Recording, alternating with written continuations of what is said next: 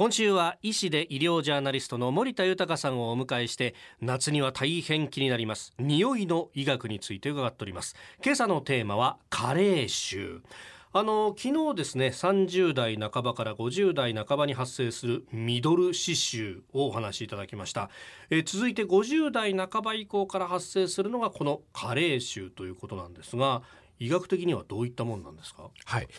50代半ば以降加齢臭というものが発生すると考えられてますけど古い本枯れ草ろうそくのような匂いとされているんですね。ええでなんか加齢臭っていうとね言葉が悪いのか、はい。臭いみたいなイメージがありますけれど、えーどれもですね落ち着いた匂いで不快な匂いでないというふうに、えー言っている医者が多いですね。まあ、加齢臭は年を取ると誰にでも出てくるということで、ノネナールという成分によって生じるんですよね。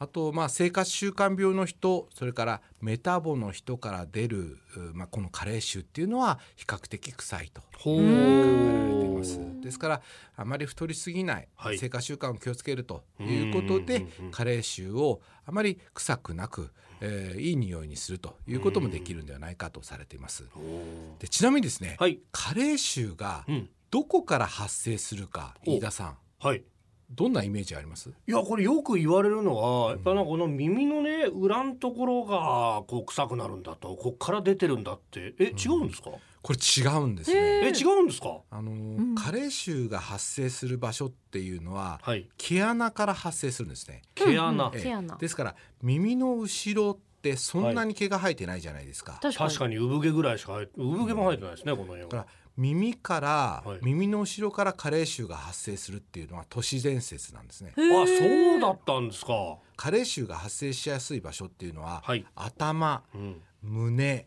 うん。背中、首、まあ頭とか胸毛、そういう生えているところですね。毛が生えているところというふうに言われていますね。あそうなんですね。意外でした？いやなんかそういえば飯田さん結構胸毛あるなと思って今一瞬。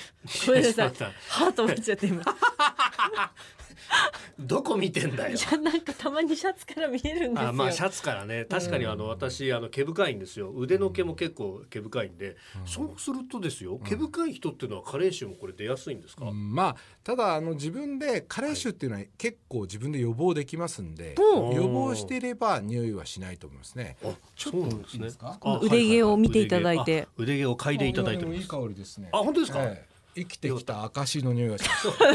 まだ50代にはなってないんですけど 40代ぐらいから来ますからね。あそうなんです間もね今なくですか？えー、37ですあ、30だったんですか？まだ早いかもしれないです。見た目とは違って。なるほど。これ加齢臭ってまあよくあのおじさんの匂いみたいなこと言われるじゃないですか、はい、そうですね。なんか男性特有の匂いみたいなことなんですけど、実は女性にも関係していて。そうなんですね。うわー。ほら これなんですかなんかあほらって、の女性ホルモンが加齢臭の成分を分解してくれると言われているんで、うん。ですがただ女性も更年期を過ぎてきて女性ホルモンが少なくなってくると、うん。やはり加齢臭が男性と同様にお気になるというふうに考えられています。うん。そこでですねクイズを出します。はい。加齢臭予防に特にいいシャワーの浴び方は、うん。はい A38 度1分間のシャワー。B41 度1分間のシャワー。新行さんどちらでしょうか？A の38度1分間のシャワうーん不正解ですあ違うんですか？ね正解は41度1分間のシャワーなんですね。そうなんですね。でこの温度で、はい。えー加齢臭の原因であるノネナールは分解されるんではないかとされてますしあそうなんですか、また結構熱い温度のシャワーだと毛穴が開くんではないかと、ああー確か。にーそっか毛穴が開いてビャーっと汗をかいた方が。そうですねというふうにさん考えられています。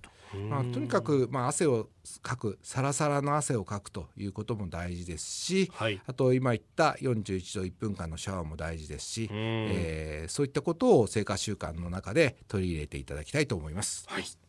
えー今朝は加齢臭について医師で医療ジャーナリスト森田豊さんに伺いました。先生明日もよろしくお願いします。よろしくお願いします。